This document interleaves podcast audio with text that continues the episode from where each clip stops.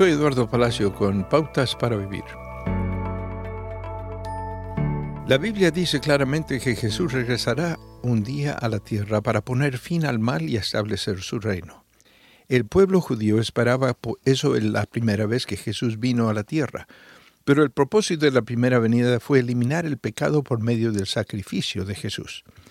Después de su resurrección, Jesús pasó 40 días con sus discípulos en la tierra antes de ascender al cielo.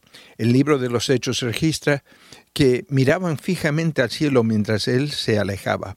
De repente se les acercaron dos hombres vestidos de blanco que les dijeron, Galileos, ¿qué hacen aquí mirando al cielo? Este mismo Jesús que ha sido llevado de entre ustedes al cielo vendrá otra vez de la misma manera que lo han visto irse.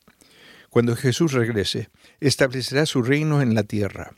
Pero ¿por qué Jesús está esperando? Segundo Pedro explica, el Señor no tarda en cumplir su promesa, según entienden algunos la tardanza. Más bien, Él tiene paciencia con ustedes, porque no quiere que nadie perezca, sino que todos se arrepientan. A veces puede ser difícil vivir entre esperar el regreso de Jesús y hacer vida en la tierra. Podemos esperar y acelerar el regreso de Jesús animándonos unos a otros a aprovechar el arrepentimiento que Jesús ofrece ahora.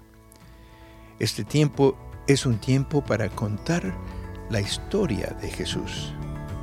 Acaba de escuchar a Eduardo Palacio con Pautas para Vivir, un ministerio de Guidelines International. Permita que esta estación de radio sepa cómo el programa le ha ayudado. Acompáñenos en la próxima emisión de Pautas para Vivir. Gracias por su sintonía.